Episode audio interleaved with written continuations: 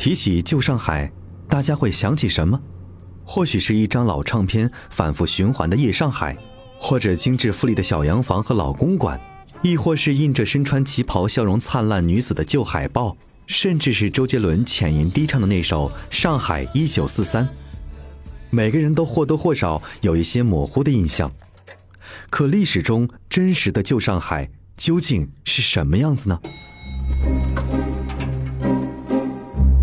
带着这样的疑问，东风轰的旗舰双杰带着《一路书香》第二季的各位嘉宾，一起来到了上海，并跟随王安忆《长恨歌》书里的文字，探寻那个时代的痕迹。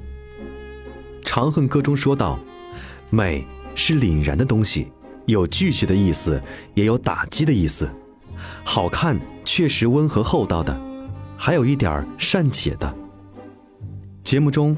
乘坐东风轰的 Inspire 的锦溪姑姑孙倩，提前到达了与当时的爱丽丝公寓同级别的马勒别墅，实地去感受王琦瑶当时的处境和心境。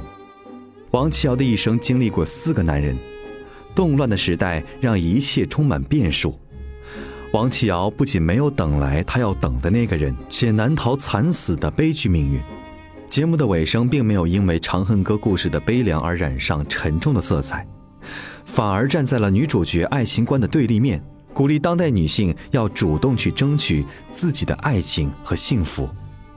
当然，除了王琦瑶跌宕起伏的故事，王安忆细腻而生动的文笔也是《长恨歌》值得推荐的重要原因之一。新都会 SUV 旗舰 URV 已为大家准备好了移动书屋，快来品鉴吧！